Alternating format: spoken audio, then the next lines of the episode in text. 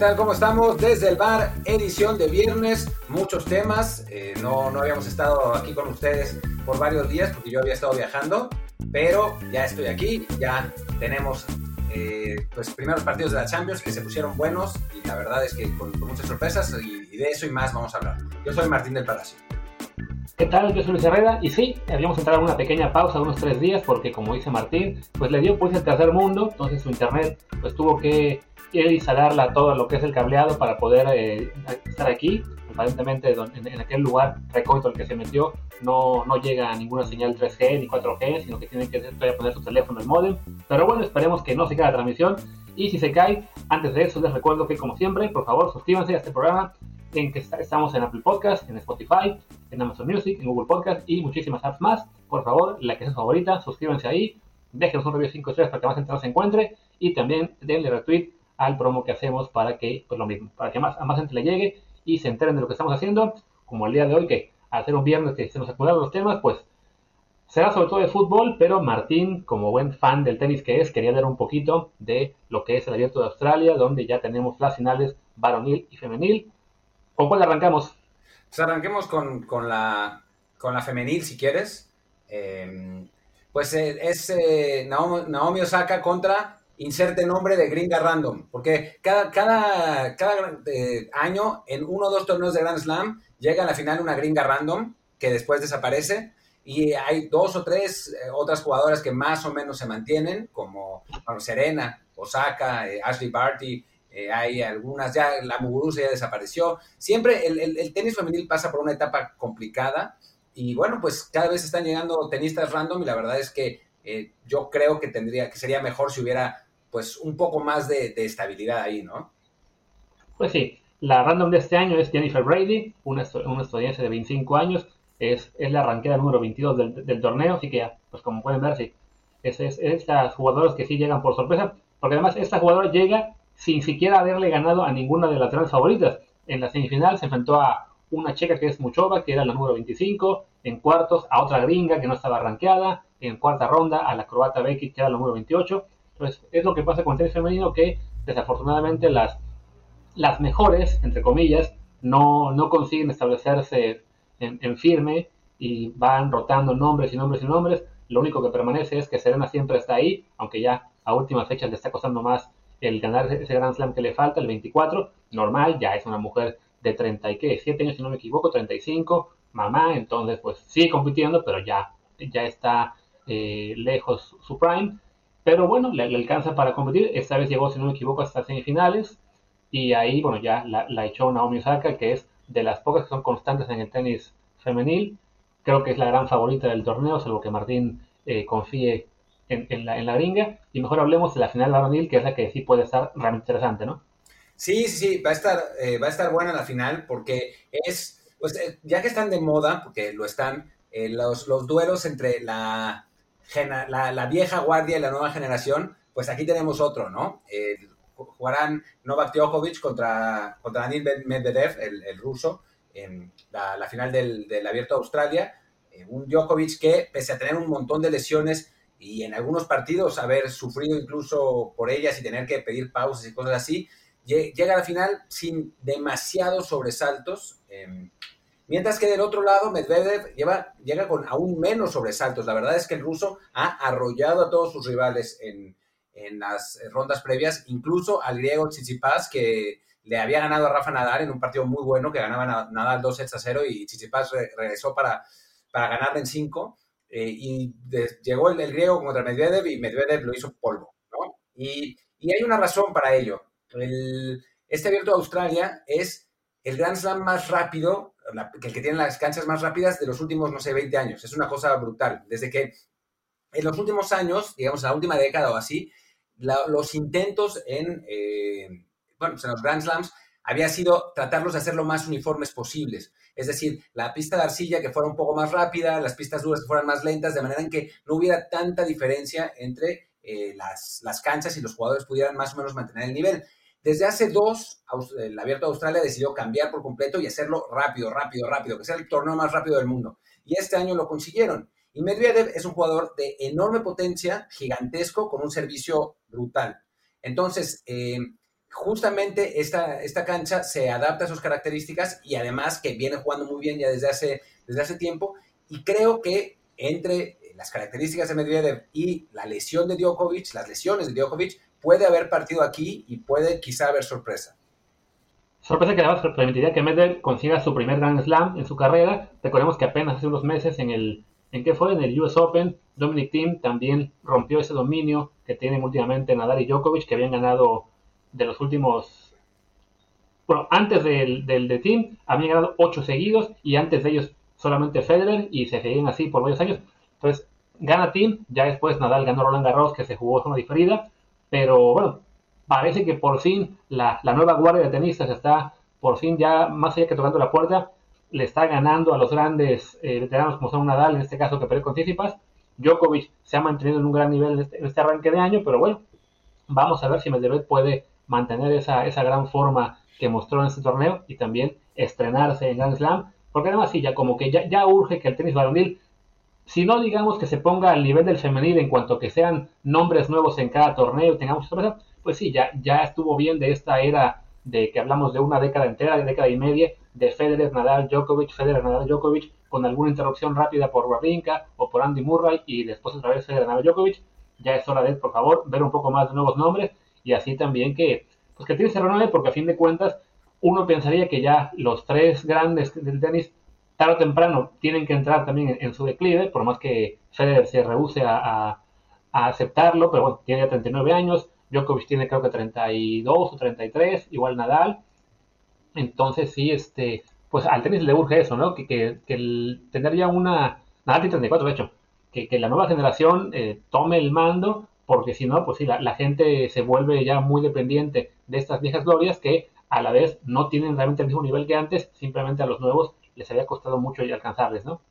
Sí, sí, definitivamente. Em, ha, ha, habido o sea, las tres viejas glorias, por decirlo así, más Murray en algún, en algún momento cuando estaba lesionado, pues han llevado el tenis, el peso del tenis los últimos 15 años y pues creo que ya es hora de que haya un, cambio de guardia también, ¿no? Djokovic creo que va a seguir en, en, en, la cima por bastante tiempo. Nadal, me suena que después de este abierto, de este Roland Garros, en donde va a salir completamente favorito otra vez, creo que ya le va a gustar más trabajo y Federer, pues si gana otro Grand Slam será un milagro, ¿no? Y ojalá que suceda por, el, legado de, Roger, pero está, complicado. Y bueno, vienen los otros y la renovación es un, eh, pues es un aspecto natural en la vida y pues lo es también en el fútbol, ¿no? En esta, esta semana pues lo vimos bastante patente, jugaron Messi y Cristiano, los dos grandes fenómenos de eh, los últimos 15 años y también jugaron Mbappé y Haaland, que son los grandes fenómenos de esta época y pues se estuvieron mucho mejor los nuevos, ¿no? Incluso hubo un enfrentamiento directo, el de Mbappé contra Messi, obviamente Barcelona contra Paris Saint Germain, y hay, hay, eh, em, pues hay circunstancias, ¿no? De ambos equipos, pero Mbappé se vio infinitamente superior a Messi en ese partido, y del otro lado, eh, Ronaldo no jugó bien contra, contra el Porto, prácticamente no apareció, eh, un patrón que ha seguido más o menos esta temporada, a veces aparece, otras no, está más irregular, sí ha metido goles, pero es, es un jugador con mucho menos peso en el campo, mientras que Haaland estuvo en todas partes, jugó un partidazo y pues de sus pies se llevó el triunfo el Borussia Dortmund 3 a 2 sobre Sevilla, un, un, triunfo que podía haber sido más abultado incluso. Ahora que mencionaste el duelo directo entre Mbappé y, y Messi y que, y que hablamos de tenis, me recordó hace muchos años, creo que fue en 2001, ese duelo en Wimbledon entre Roger Federer y Pete Sampras, lo que fue el anterior cambio de guardia en el tenis cuando Federer era un jovencito apenas que, que muy poca gente conocía y Sampras ya era esa leyenda en declive, que ya tenía en ese momento su récord de 14 Grand Slams y que lo veíamos como ah, va a ser muy complicado encontrar a alguien más que, que tome el mando del tenis de esa manera. Y mira, justo se enfrentaron en Wimbledon, ya recordemos, iba de bajada eh, Sampras, entonces Federer le ganó, si no mal recuerdo, en 4 sets o 5, 4. Pero bueno, fue la que se enfrentaron y representó ese partido como el, el símbolo, el cambio de guardia, pues quizá esta serie el PSG y Barcelona se han sentido, eh, quizá no el cambio de igual tan, tan, tan drástico porque Messi aún puede seguir jugando algunos años, pero sí parece difícil que con este Barcelona Leo Messi pueda regresar a, competir por el título de Champions League, mientras que Mbappé, ya sea que siga en el Paris Saint Germain por muchos años o cambie de equipo, pues sí parece que va a ser por, los, por la próxima década uno de los jugadores dominantes, aunque bueno, queda aún la duda de qué pasaría si, si acaban jugando juntos Mbappé, Neymar, en el, en el PSG, ¿no? que no es imposible, ¿no? O sea, los parisinos eso quieren y, pues van a hacer todo lo posible porque, porque suceda. O sea, a nivel sueldos son los únicos que podrían hacerlo realmente, o sea, que juntar a, esas tres estrellas. Eh, y sería, pues yo creo que la primera vez en la historia, no sé si, si, si haya en otro momento, tendría que pensar, pero me parece que no, quizás el Real Madrid de los Galácticos, en cierto modo, en el que tres de los cinco mejores jugadores del mundo estén en el mismo equipo. Y sería una cosa loquísima, ¿no? Eh, obviamente Messi no es el jugador que era antes, no tiene el ritmo que, tenía antes, no, no tiene el vértigo, ¿no? Pero todavía en momentos puntuales es sin duda el jugador más decisivo del fútbol mundial, ¿no? Y con la velocidad de Mbappé y Neymar, pues sí sería realmente algo enloquecedor. A mí me encantaría verlo.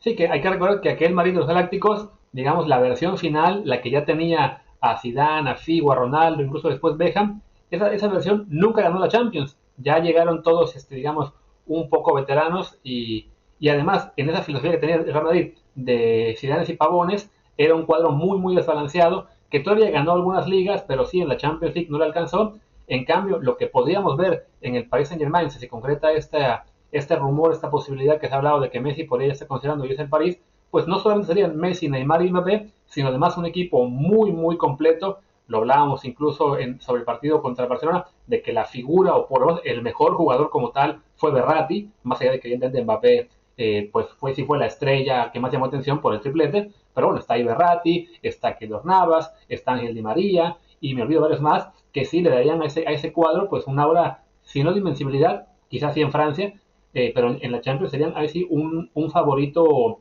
eh, muy claro, incluso con la presencia de equipos como el Bayern Munich o el Manchester City, que teniendo grandes plantillas y, siendo equipos muy completos, pues sí, en términos de star power, les sería casi imposible competir con ese tridente que nos imaginamos, que sería además una, una ya no la, la, MSN, sino como la, la M&M, ¿no?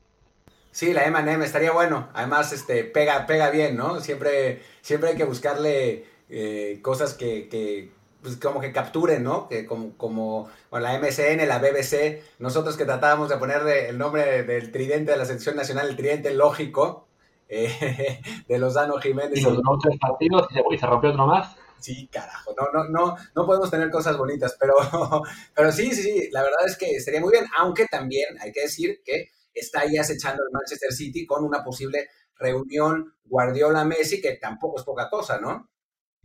Sí, sin duda. De hecho, bueno, estábamos hace rato platicando en, un, en una sesión de charla que se armó en Clubhouse con, con gente de, de TUDN de Estados Unidos y, y varios este, conocedores del deporte que también se metieron. Y fue justo uno de los factores que se hablaban, ¿no? De esa posibilidad de que, por un lado, que se vaya eh, Messi al Paris Saint-Germain o también la tentación del City. Y el City no solamente está ahí como tentación para un jugador como Messi, sino incluso para el propio Mbappé, para Haaland también, que acaba de mencionar, o sea, son, los cuadros que en este momento eh, podrían convertirse en la nueva encarnación del Madrid y el Barça de la década anterior en cuanto a ser quienes atraigan a las máximas figuras, en este caso sí, más, por, más que por historia, por billetera, porque además estamos en una, etapa en la que evidentemente la economía mundial está subiendo bastante y eso va a dejar eh, mal parados a muchos clubes de, de, mucha tradición. Y en cambio a estos dos que son gigantes con, con grandes eh, empresas y jeques atrás de ellos, pues realmente lo que pasa en la economía les da igual y pueden convertir esta época en, su pues en su dominio, ¿no? El París, evidentemente, en la Liga Francesa tiene poca competencia, más, más allá de que este año esté sufriendo un poco con el Lille León, pero a largo plazo, ya sea que gane o no esta temporada, de todos modos esperamos que seguramente va a ganar 8 de las próximas 9. Y en Inglaterra, si bien todavía hay mucha competencia de Liverpool, del United, del, del Chelsea en algunas temporadas contra el City, sí también se ve que en términos de plantilla empiezan a crear ya esta diferencia con el resto que va a costar más trabajo, pero también podría convertir a la Premier en una liga con un gran favorito sobre los demás, ¿no?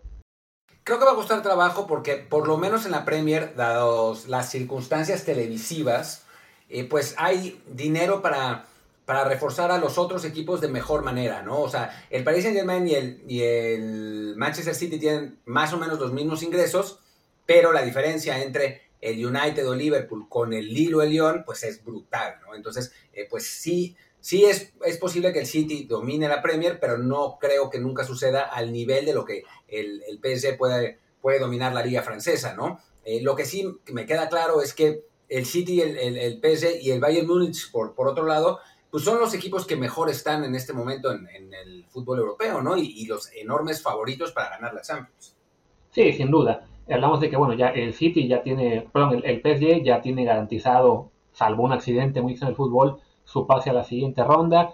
El City, no recuerdo contra quién va a jugar en este momento, tampoco el Bayern, pero bueno, son equipos que sí parten como grandes favoritos. Y si uno ve al resto de grandes equipos de Europa, pues es claro que no están teniendo el mejor año, ¿no? Ya hemos hablado un poco del Barça y el Madrid, ahorita nos tenemos un poco en ello, pero no andan bien. El Barça ya está básicamente eliminado. El Madrid me, no me sorprendería que lo eche tampoco de Atalanta. La Juventus, que bueno, pierde con el Porto en la ida y que además está en Italia sufriendo bastante más que otras temporadas. Y por el Liverpool, que sí, le, le gana a Leipzig y tiene ya muy adelantada la serie, pero que también es una temporada en la que está sufriendo bastante, sobre todo porque la defensa se le ha hecho agua con muchas lesiones y no tiene la plantilla con la profundidad suficiente para encarar todas estas bajas.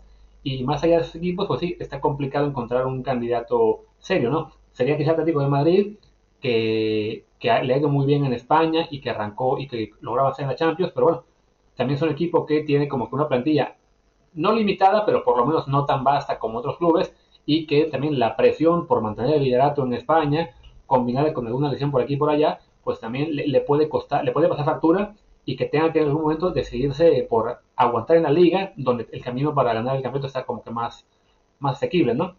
Sí, bueno, ya vimos al Atlético además perder 4-0 con el Bayern Múnich en, el, en la fase de grupos. No sé si dada la capacidad, no la capacidad, no, la calidad que hay en este momento en la Liga Española, el, digamos que la, la, ventaja que lleva el Atlético es indicativa de algo en el contexto europeo, ¿no? Quizá no, o sea, quizá es simplemente que la Liga Española no anda bien y entonces pues la ventaja del Atlético es como pues la ventaja de algún otro equipo, no sé, no, no, no quiero, como la ventaja del Milan en Italia, ¿no? O sea, no, no quiere decir que el Milan sea el, uno de los mejores equipos de Europa en este momento, sino simplemente que la Liga Italiana no está al mismo nivel que la, de, que la Premier o que, o que la Liga Alemana, por ejemplo, no sé, ¿no? O sea, hay, hay como como varias, como va, varias lecturas a, a esto. Eh, preguntabas contra quién jugaba mm, el Bayern y el, y el, Manchester City. Juegan, el Bayern juega contra el Lazio y el City juega contra el Gladbach. Entonces, pues deberían pasar sin, sin mayores aprietos. Un poco más, más complicado el cruce del City, pero tampoco, tampoco es nada del otro mundo. Y después el Atlético juega con el Chelsea, ¿no? En, una, en, en un cruce que sí va a, ser, va a ser interesante y creo que va a ser muy demostrativo de cómo están las dos ligas, ¿no? El Chelsea que anda más o menos en Inglaterra, el Atlético que es líder indiscutible en España, si no gana el Atlético con claridad, entonces sí estamos hablando de que la Liga Española está en un momento de crisis importante, ¿no? Y bueno, el otro equipo, el otro partido es Atalanta-Real Madrid, que, que, se va a estar divertido por otras razones. Sí, que bueno, digamos que ya para ir, para ir eh, cerrando el tema europeo, que mencionamos un poco lo que es eh, Mbappé y Haaland, quería hablar un poco más sobre al respecto que es que esa semana, pues sí, ya que estamos hablando del cambio de guardia, de que muchos los vemos como los jugadores que están ahora a seguir para encabezar esta nueva generación, pero siento que a la vez se está generando una expectativa tremenda en cuanto a que Mbappé y Haaland sean los nuevos Messi y Cristiano, cuando yo creo que si bien tienen todo para ser los mejores del mundo en la próxima década, no los veo teniendo el alcance que tuvieron Messi y Cristiano a nivel de jugadores, ni tampoco el dominio tan claro sobre el resto, ¿no? Hemos comentado tú y yo en alguna ocasión eh, fuera del aire, que más bien se, parece que se avecina una era en la que más parecida a la previa a Messi y Cristiano, ¿no? Con más jugadores repartiéndose el dominio, menos claro quién es el mejor cada año y, en el, el balón de oro mucho más repartido, ¿no? Sí, sin duda alguna. O sea, yo no creo que haya... Es que a veces a la gente se le olvida, no, siempre se le olvida, ¿no? Porque no, no, tenemos poca perspectiva histórica y menos en ese tipo de cosas, pero a la gente se le olvida que nunca en la historia, literalmente nunca en la historia, ha existido un dominio de una dualidad de jugadores como ahora. O sea, nos ha, llevamos tanto tiempo del Messi Cristiano que nos parece normal, pero no, eso no, no, había pasado jamás, ¿no? O sea, en los 70 el mejor era Pelé, después, en los 60, perdón, eh, después cuando estaba Eusebio ahí, pero no estaba al mismo nivel, después cuando se retiró Pelé, el, digamos que su, su manto pasó a Franz Beckenbauer, Después, más o menos a Johan Cruyff, pero no era, no era para nada una dualidad de dominio. Ya para, para 1980 los dos ya habían desaparecido, tanto Beckenbauer como Cruyff. En, en el 82, eh, pues no, no había nadie así como tan determinante, estuvo Platini, quizás Maradona, pero pues Maradona fracasó en el Mundial. En 86 sí fue Maradona claramente y ahí fue donde se entronizó, pero eh, pues eh, le duró hasta 1989, 90, ¿no? Ya en 89 ya no estaba tan bien, ya, ya los, los que dominaban eran Gullit, Gullit Rijkaard y Van Basten, vuelve Maradona en 89-90 para ganar la liga con el Napoli. Y después en 91 es suspendido por doping y adiós Maradona. Eh, durante el, después del 91 pues Romario era el mejor, pero pues tampoco hubo una seguidilla de ganadores de balón, del balón de oro, eh, cada, era uno distinto cada, cada año. Después sí tuvimos a Zidane y a Ronaldo, el problema es que el gordo se lesionaba tan seguido que pues, nunca los podíamos eh, ver a, a, su máximo nivel. Y ya cuando en la época de los Galácticos ya no eran lo mismo, ninguno de los dos después Ronaldinho un ratito y después Messi Cristiano. Pero duró, eh, eso, esta, esta cosa que le estoy dando son 40 años de fútbol que, en los que nunca ha habido una dualidad, ¿no? O 60 años de fútbol en los que nunca ha habido una dualidad. No tendríamos por qué esperar que hubiera que lo hubiera esta vez, ¿no? Seguramente estarán estos dos, estará Jadon Sancho, estará, eh, no sé, quizás Mukoko, el, el gigante ese alemán que, que, es tan espectacular con 15 años, no sé, o sea, habrá varios jugadores de, gran nivel, pero sí es complicado pensar que haya eh, dos futbolistas así de dominantes como los vimos en, en Messi y Cristiano. Será Joao Félix, Diego Lainez, JJ Macías. Macías, claro, Santiago Naveda, algunos de ellos. No, capaz que acaba siendo yeah, Reina. Western McKinney, Western McKinney and uh, Giovanni Reina, also Christian Pulisic. Sí, todos ellos dominando. Y bueno, es, es eso, ¿no? Que el, el, hecho, es eso, ¿no? Que la gente espera siempre como que todo se mantenga constante y simplemente ya sea cambien los nombres o cambie, eh, pero que, que, sea al mismo nivel, ¿no? Y más o menos esto va un poco eh, similar, si quieres hablar de lo que es la, el, el, bajón en la Liga Española que estamos viendo ahora, cómo está sufriendo el Barcelona, cómo, está sufriendo, cómo va a sufrir quizá también el Real Madrid. Bueno, ambos ya en la Liga están sufriendo bastante y creo yo que no solo el Barça va a quedar fuera en esta ronda de la, Champions, sino creo que el Madrid es un riesgo más latente de lo que la gente cree, que también quede fuera ante el Atalanta. Recordemos que además que ya van dos años seguidos que pierden octavos ante rivales eh, que uno no creía que fueran tan fuertes. Y es porque por, lo mismo que la gente cree que como el Barça y el Madrid dominaron por, pues igual, por décadas en Europa, bueno, una década más bien, con, con, sobre todo con Messi Ronaldo, pues como que no, no cayó el 20 que en algún punto eso se iba a acabar y que quienes llegaran después no iba a ser automático que tomara el mismo nivel, ¿no? El Barça, pues ya vemos lo que está pasando los últimos años, y el Madrid, más allá de que sí, ganó muchos ejemplos con, con, Cristiano, pues los últimos años, lo que decía, ¿no? Se, quedó fuera muy rápido, y el nivel de este equipo hoy, y lo vemos en la liga, en la tabla, en todo, y cómo está jugando, pues no está ni cerca de estar en la élite europea, ¿no? Y, y eso mismo, ¿no? La gente, por ejemplo, en el caso del Barcelona, creían, no, pues es que la, la Masía con Xavi, Iniesta, Puyol, Piqué, Busquets, la siguiente generación este, debe ser igual. Y pues no, de la Masía ya nunca más salió ni siquiera un jugador, quizá Thiago Alcántara, a, al nivel de, de, esa generación dorada. Y en el Madrid, con los fichajes igual, ¿no? Ah, pues se fichó en su momento a Cristiano, a, a Bale, a Modric, a, a Cross. Los que sigan también seguramente serán grandes fichajes que, nos, que le van a mantener el nivel. Y pues no, Vinicius y Rodrigo no han dado todavía el estirón. Hazard ha sido un desastre. Courtois ha rendido, pero uno no sabe para qué lo ficharon cuando tenían aquel Navas, que el cambio de nivel no ha sido, digamos, muy destacado. Asensio hizo tampoco la del salto. Y pues es parte de los ciclos del fútbol, ¿no? Nada es para siempre y la Liga Española en este momento está experimentando un declive profundo que no será para siempre tampoco, pero sí se ha hecho cada vez más notorio, ¿no?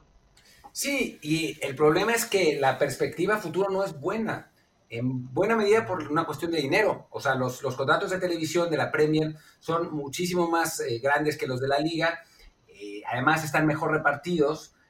Después, los, los, eh, tanto el Madrid como el Barcelona son propiedad de sus socios y no pueden competir económicamente tan fácilmente con los petrodólares de, de los jeques, ¿no? Del Paris Saint-Germain y del, del Manchester City. Y después, bueno, se habla de que hay otros jeques queriendo eh, intervenir en otros clubes, eh, comprar, comprar otros, otros equipos en, en, Europa, y pues obviamente el, el, Real Madrid y el Barcelona pues no, no van a ser, ¿no? Entonces, bueno, el Real Madrid está buscando patrocinio de Arabia Saudita, pero no es lo mismo, ¿no? O sea, van vamos a empezar a ver a, a, los dos grandes de España medio desesperadamente tratar de sacar eh, petróleo de las piedras, ahora sí que literalmente. En el caso del Barcelona, para salvarse, porque su situación económica es terrorífica. Y en el caso del Real Madrid, para poderse mantener competitivo. Pero no es, no, o sea, no es eh, inocente el darse cuenta de que por qué la plantilla del Real Madrid es esencialmente la misma de los últimos 6, 7 años, ¿no? O sea, los referentes de ese equipo siguen siendo los mismos, ¿no? Sergio Ramos, Luca Modric, eh, Karim Benzema, eh, bueno, Rafa Barán, eh, hay, o sea, si uno, si uno analiza la alineación del, Real Madrid, hasta sus jugadores jóvenes llevan siglos. Isco, Asensio, son los mismos, o sea, son todos los mismos.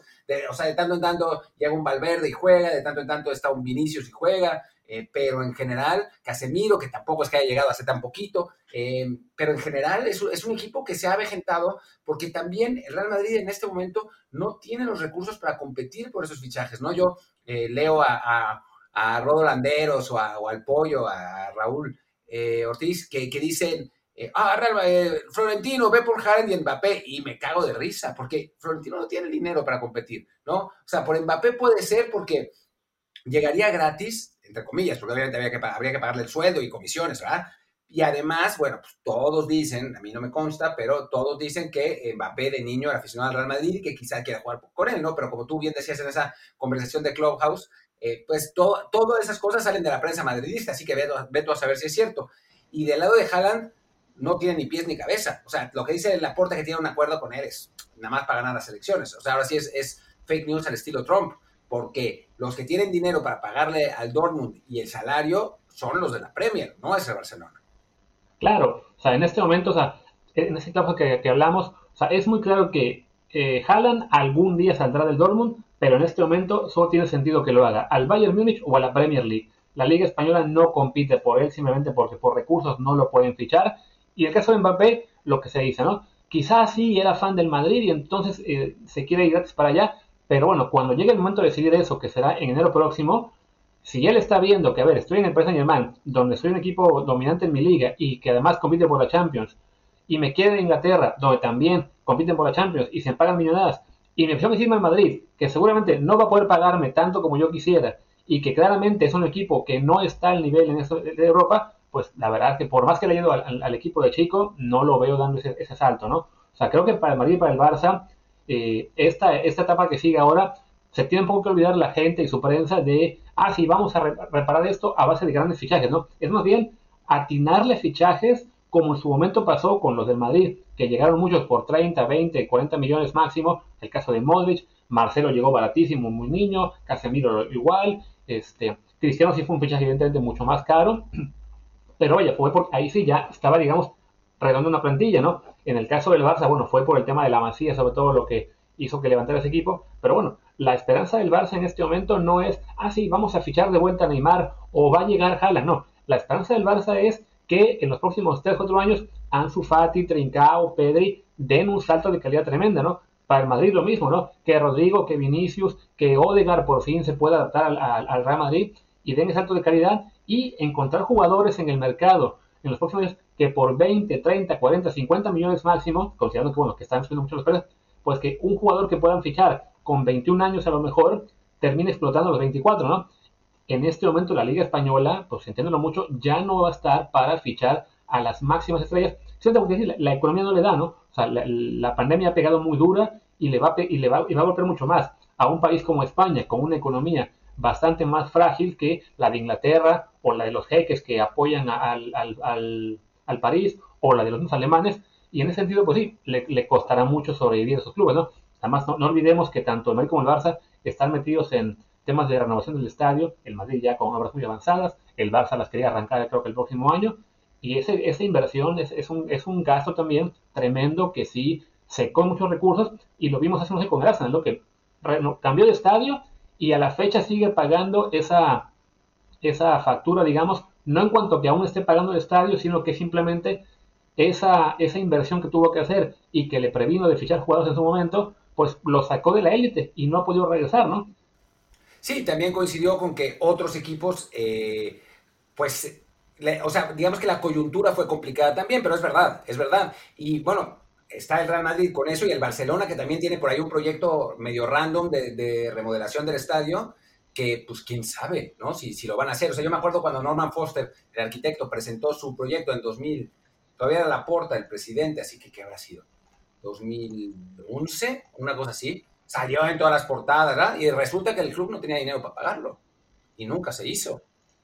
Y obviamente una remodelación, remodelación del estadio generaría dinero a largo plazo, pero en el corto, ¿cómo le van a hacer, no? Entonces, la situación sí está, está muy complicada para, para, los clubes en España. Y no, o sea, no me parece para nada descabellado el pensar que a la Liga Española le puede pasar como le pasó a la Liga Italiana, ¿no? Que en un momento, por, distintas, eh, por distintos factores, eh, perdió relevancia y de ser la mejor liga en los 80 y, pues, parte de los 90, desapareció, no, incluso hasta eh, por un rato en los 2000, ¿no? O sea, con, con ese Milan de, de Ancelotti, con, con Chechenko, Diva, y, Diva, Diva, eh, Dida, eh, y todos ellos, ¿no? Pirlo.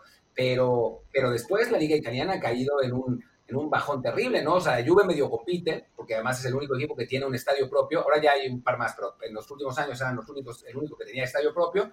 Eh, pero hasta ahí, o sea, el resto hace mucho que, que dejó de ser relevante, ¿no? Y, perfectamente puede pasar en España. O sea, como decíamos, ¿no? En, el, fútbol los ciclos son así. Eh, para algunos, algunos equipos y ligas, el, periodo, digamos, de sequía puede ser más alto que para otros en particular yo creo que para el Real Madrid, por la marca que es, por el impacto que tiene a nivel global, porque es el equipo que más Champions ha ganado, eh, su crisis, digamos, podría durar menos que la del Barça, eh, a, digamos, a, igualdad de condiciones, ¿no? O sea, que sus directivas tengan más o menos la misma cantidad de aciertos y de, y de, fallas. Creo que el Madrid parte con ventaja por eso, ¿no? Por ser una marca global más grande, ¿no? El Barça sí depende de que la próxima directiva, sea quien sea, sea Laporta, sea Víctor Font, pues que tenga realmente decisiones muy buenas que sepa manejar muy bien el final de la era Messi, porque si no, sí, eso puede acabar siendo una era larga. No digo de que se vayan a ir al sexto, séptimo lugar de la Liga Española, como le pasó al Milan, y, caer en la irrelevancia europea por un rato, pero sí ya de olvidarse de estar peleando eh, por la Champions cada año, incluso viendo desde atrás al, al, Madrid y Atlético, que creo que es en ese momento el que está mejor colocado para ganar la liga, no solo este año, sino los que siguen, pero sí ya perdiendo un paso en Europa que, pues que es complicado por eso, ¿no? Porque además hay ese nivel de expectativa entre los, entre los fans que los directivos apuestan siempre por redoblar su apuesta, vale la redundancia, y, y eso se acaba pagando mal, ¿no? Como fue con el Barça, este, este tren de fichajes mal, mal hechos después de la serie de Neymar, de Neymar, perdón. Sí, sí, sí, y el, el asunto es que si eres el Manchester City o el Paris Saint Germain, tienes margen de error, porque tienes un jeque atrás con un montón de dinero. Si eres el Barcelona, no te puedes equivocar, porque si te equivocas, te pasa esto, ¿no? O sea, si el Barcelona hubiera fichado a Mbappé y no a Dembélé, seguramente ahora habría espectaculares en toda la ciudad con la cara de Mbappé, se hubieran vendido muchas más camisetas, em, hubieran, hubiera habido un eh, deal de patrocinio con alguna empresa por más dinero, o sea, hubiera sido otra cosa, pero ficharon a Dembélé. Se equivocaron, Dembélé lesionado todo el rato, cuando juega pues eh, sigue eligiendo, decidiendo mal todo también eh, todo el tiempo, y entonces pues Barcelona ya no tiene a, esa figura marketable como, como tiene Messi y eso repercute en las finanzas, ¿no? Si eres el Manchester City es como, jeque, Mansur, necesitamos otra lana y Mansur saldrá de su yate lleno de modelos con un portafolio de, con, con 100 millones de euros para comprar al, no, al, nuevo portero brasileño del, del Cruzeiro, ¿no? Pero pero si eres el Barcelona y te equivocaste en dos, como pasó con Cutiño y con Dembélé, estás jodido.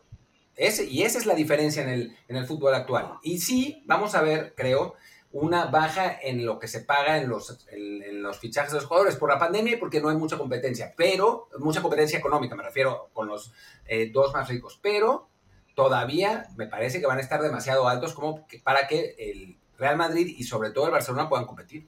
De acuerdo.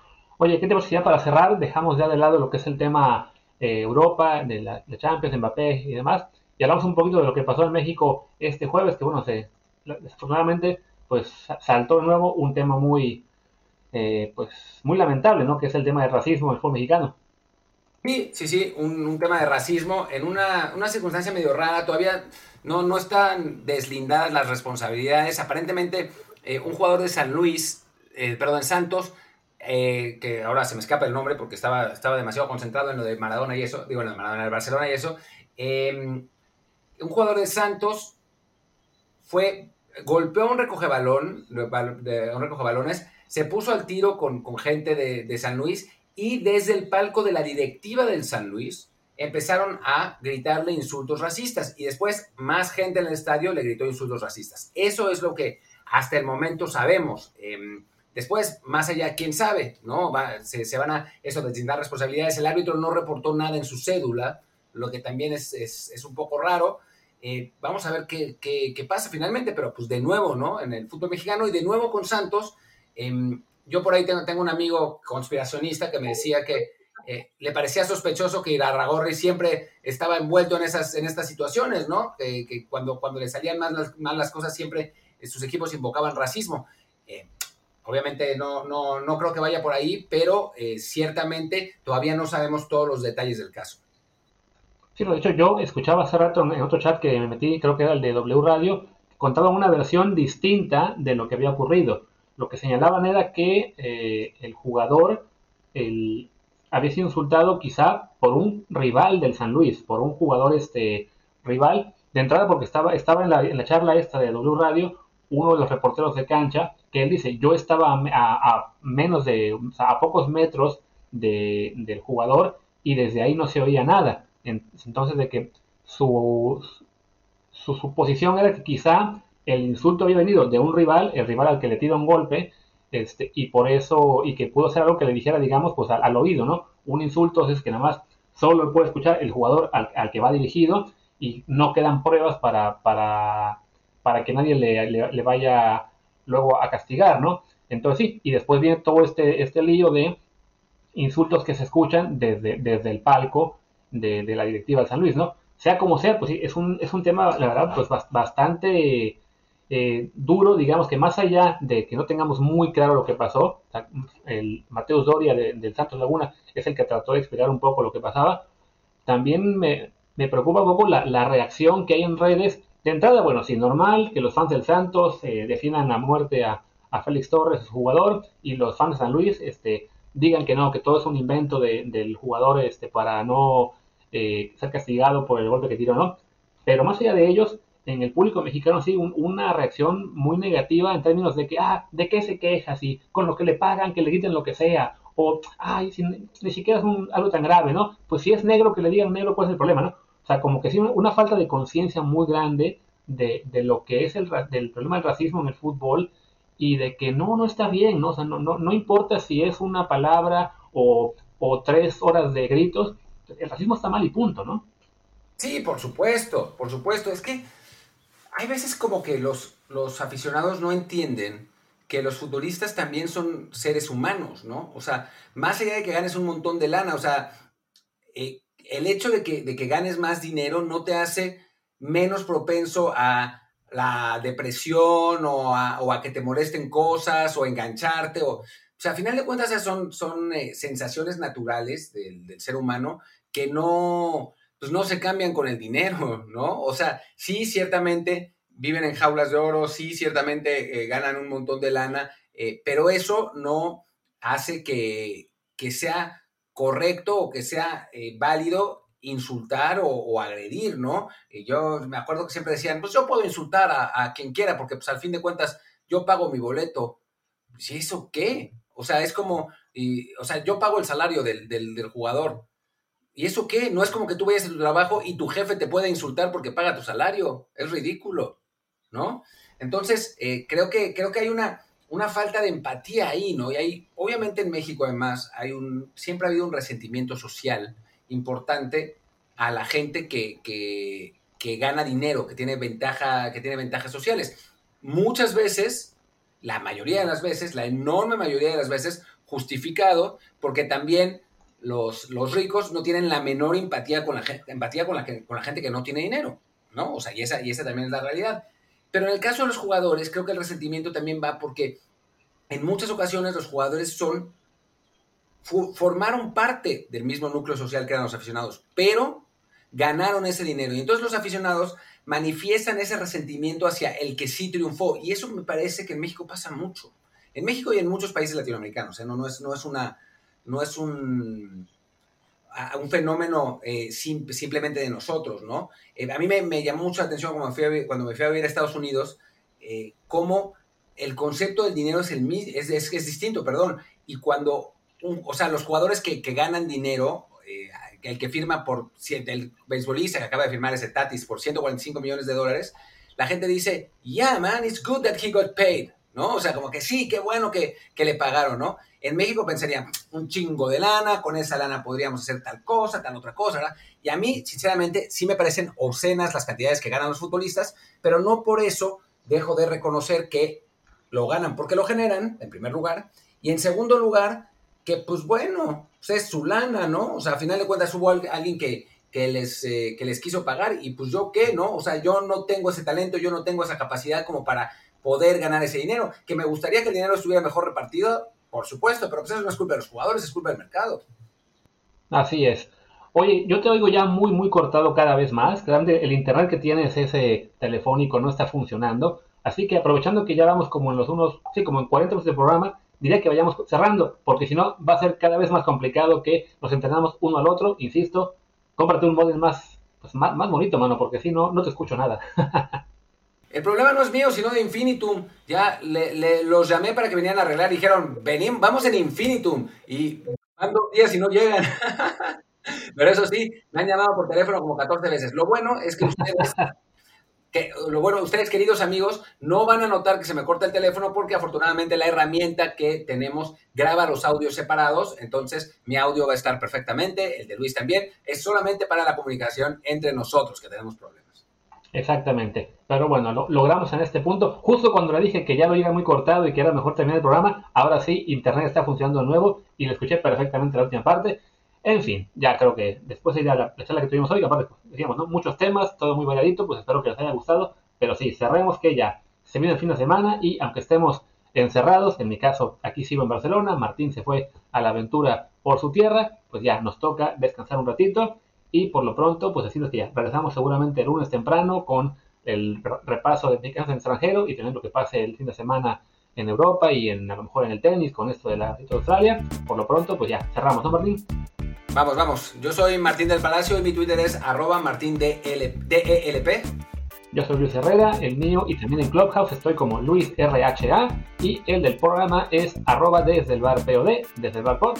Pues gracias y hasta el lunes. Chao.